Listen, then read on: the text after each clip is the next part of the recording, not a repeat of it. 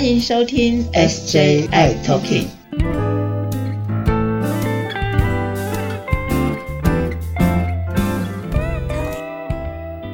Hello，大家好，欢迎收听今天的 SJI Talking，我是 Jeffrey。哎，师姐也一起来了，我们今天有哎很好的一个彩蛋。是，今天又是我们的 SJ 大来宾。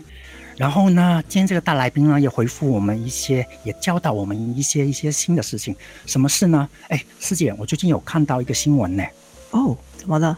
很多人不管在国外或者是在国内，都相继的两次的中奖哎。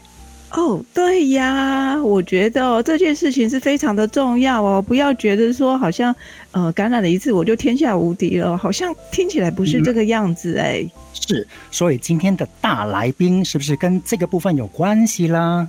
哦，这个真的是我们最重要的一个前线防疫的先锋哈。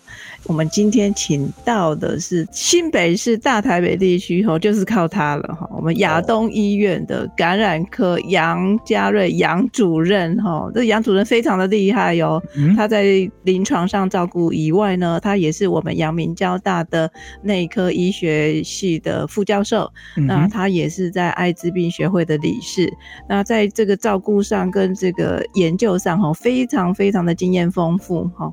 所以在这个疫情之下，他其实就是我们新北市的这个领头羊啊，哈，这新北市全部都是他管的，对。那所以在这个疫情之下，哈，非常忙碌，我都还想说他会不会三天三夜没睡觉的哈。我们竟然把他邀请来了哈，我们欢迎我们的杨主任。是欢迎杨主任，欢迎我们的杨主任，谢谢谢谢大家。好，我们杨主任任。哈，他他在那个呃新北市哈，就唯一的一个支柱哦，就是他管了。全部的新北市哈，所以有很多的怕友啦，或者是一些防疫，就是在 COVID nineteen 啊，这主导了所有新北市的一些，不管是在居家照护啦、拿药啦、看诊啊，还有中重症的加护病房的插管的，都在亚东医院帮我们解决了，这非常的神奇的一家医院。辛苦了，辛苦了，杨主任。谢谢谢谢。嗯，杨主任，我想请教一下的，就是我们一般人也好，什么样的情况下应该去挂感染科的门诊呢？对，其实感染科对很多人来讲，也许不是很熟悉的一个科别，但其实它所处理的就是跟很多微生物相关，像细菌、霉菌嗯或者是病毒相关的一些疾病。这里面当然只要扯到细菌跟病毒的话，一定会关联到许许多多的传染病。所以其实 SARS 或者像这一次的 COVID-19，那甚至几年前的流行性感冒的大流行，都会跟感染科事实上是切身相关。那除了这个之外，常规我们日常生活当中，可能也许还会遇到小到像一般的感冒，或者是皮肤软组织会遇到的蜂窝性组织炎，那这些会跟感染科有相关。换句话说，其实身体各个部位都可能面临到微生物的侵袭，而这个也就是呃感染科会协助大家去用药物来治疗，或者是协助大家在传染病方面如何有效的去控制，或者是阻止它进一步的传播。那就目前来看，其实感染科协助 HIV 啦，或者是 C 型肝炎等等的控制。嗯那当下这个阶段，当然 COVID-19 又是一个最重要的议题。那其实感染科在各家医院都扮演很重要的角色。是了解了解。那我想再请教一下杨主任呢，就是去年啊到今年感染新冠的朋友们确诊之后状况有什么不一样吗？呃，我觉得就去年我们其实，在一样是五月到七月左右有在台湾有一波大流行，好，那跟今年其实是四月中左右就陆续开始了。那确诊之后的状况，事实上可能有一点点差别，因为这跟病毒的变异有关系。去年在台湾所流行的主要是 COVID-19 当中的阿法株。那阿法这个病毒呢，它比较容易攻击呃我们的一些嗅觉或者味觉的系统。那所以常常表现上面会以嗅觉、味觉丧失，会是常见的一个现象。那反而发烧啦、喉咙痛这些项目比较少一点点。但是到今年，我们取而代之的现在面临的大流行叫做 Omicron。那 Omicron 这个新的变异的病毒呢，它喜欢攻击的是上呼吸道。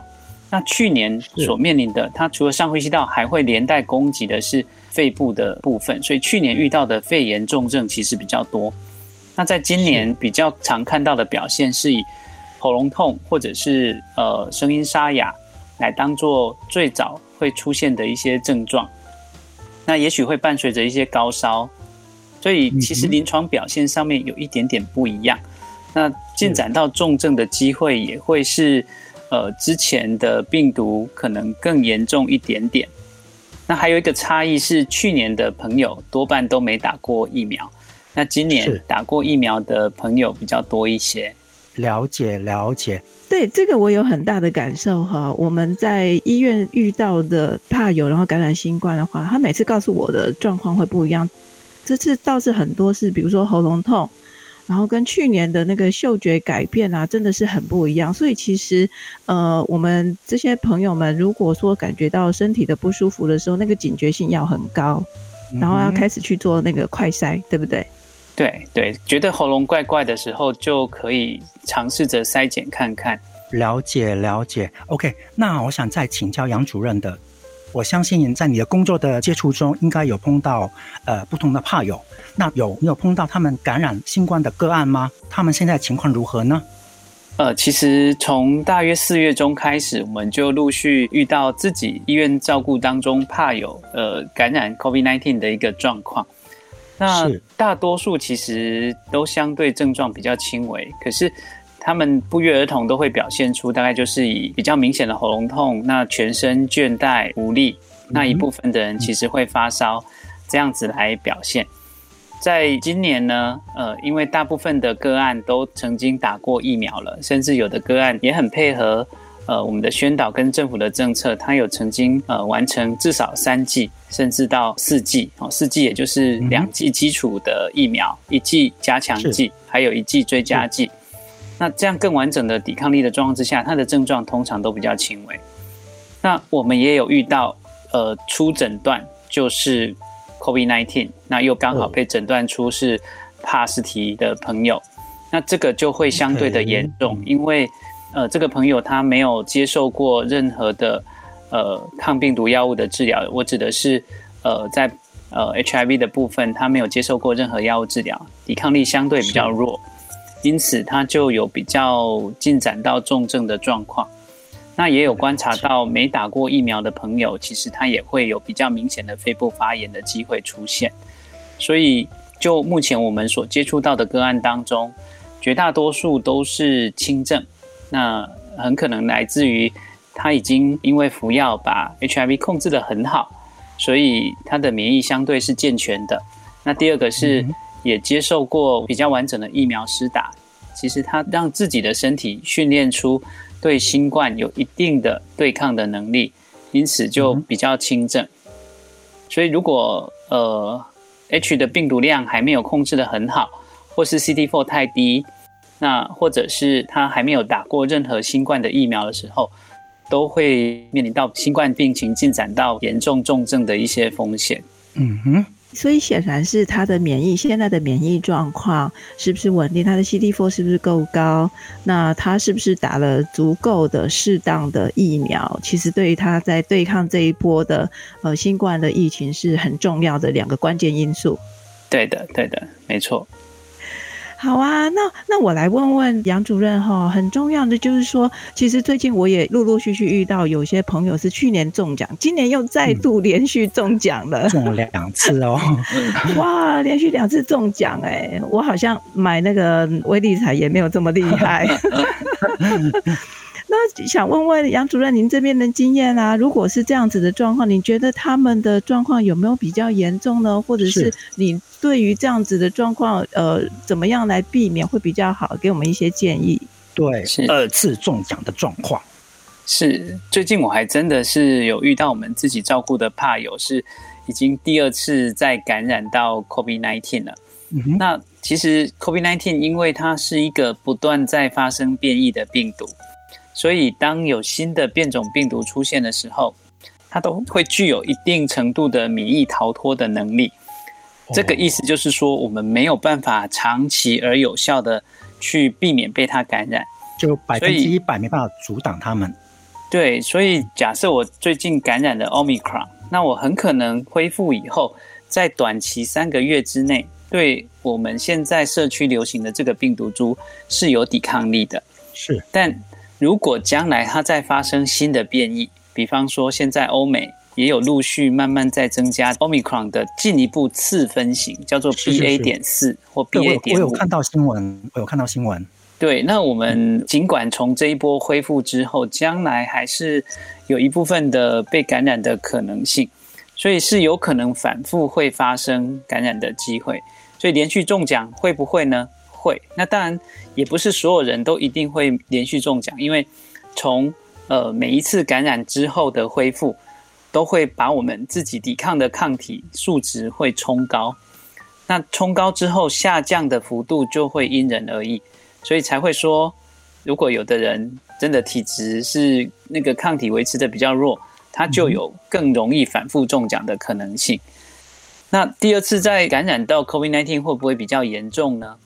从目前的观察上面来看，应该是不会比较严重，因为。呃，正常而言，在去年感染过阿尔法的病毒株之后，抗体其实也会冲高。那而且因为是自然感染，所以它会下降的比较缓慢。那下降比较缓慢，虽然无法预防我们再被像 Omicron 感染，但是它有比较好的能力，可以避免我们在感染之后会呃产生重症的一个状况。这个是初步目前看到的。可是呢，国外一个好消息。对，可是国外也注意到一个现象是，如果都没有感染过以前的任何一个 COVID-19 病毒株，直接感染 Omicron，那也没有打过疫苗，那这样产生的抗体能力其实就相对有限，就没有办法维持更长期而有效的抵抗力，那这样反而不好。所以不管怎么样，即使我们可能避免不了，哈，也许在长久的将来。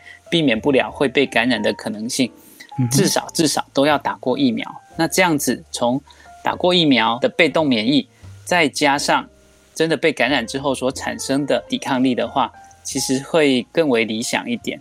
了解，了解。哎，杨主任，我们其实哈常常会听到这个怕友啊，或者其他一般的朋友，其实都会有一个想法，就是说，哎，如果我感染了这个新冠之后，我有个抵抗力的话，我们就听到一个新闻，他说他带着全家去感染。哎，你觉得这样子的 这样子的一个行动，你的看法呢？是。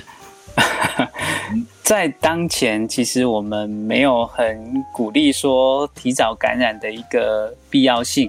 那当然，在已经接种完完整疫苗的状况，哦，我们可以说自己先有一个好的武装了，哦，帮自己做好了准备。但是也其实没有必要去寻求刻意的感染，因为，呃，刻意的感染，其实它不管再怎么样，都有极少的机会会遇到严重的病情。那不一定是自己，有时候是自己的家人。那我们其实不乐见的就是发生严重的状况的时候，那又没有办法及时去寻求到好的医疗，任何的变数其实都还是可能存在这个当中。哦，所以其实我还是会倾向于说，我们用平常心看待这个疫情，那还是做好自己的一些基本的准备。那不小心得到的时候。当然，就照着现行的建议跟规范，好来配合，呃，甚至寻求治疗。但是没有必要刻意去寻求尽早的感染，因为有时候，呃，你没有办法去预期的是会不会有不好的结果。嗯，是，所以我个人的建议其实还是能免则免。那是真的跑不掉的时候，再顺着现有的建议来接受跟治疗就好了。嗯，的确是我记得我去年有遇到一个状况，因为其实就是那时候的疫情，有很多朋友都还没来得及打到疫苗，所以他们被感染的时候，大概是全家都会被家户的感染。那我记得有一个家族的家族是因为正好是遇到那母亲节的聚餐。所以他们家族好像有十几个人感染，十几个人感染当中就有一两个长者去世了，所以我觉得这也是很不很不我们不想乐见的一个状况，所以我还是跟呃杨主任一样呼吁大家还是保护好自己，虽然你有打了疫苗，但是希望呃我们家中的大大小小都能够平安是比较 OK 的，是。是，其实 Omicron 没有大家想象中的真的那么友善哈，它还是中间躲藏着一些魔鬼，所以尽可能的可以去避免这个魔鬼还是很重要的。对，非常的重要。哎呀。真的，今天真的非常谢谢杨主任的各种提醒哦，大家非常的受用，希望大家都要记下来哦。嗯，要记得哦，要好好的吃药，把你的抵抗力拉高。该做防护的时候，该要做防护。疫苗如果快要的话，赶快去登记打疫苗哦。是，好，今天真的谢谢大家收听我们 SJ I Talking 了，记得下一集我们再见喽，拜拜。拜拜！谢谢大家收听今天的节目。如果喜欢我们的节目，请在收听的平台上订阅、追踪、关注跟分享，还有开启小铃铛哦。如果你有任何的疑问跟建议，可以在 FB 的粉砖和 IG 上搜寻 SJI Talking 留言给我们。同时，欢迎大家也写信给我们哦。我们的信箱是。Sji talking at gmail dot com，我是 Jeffrey，我是世杰，我们下集再会喽。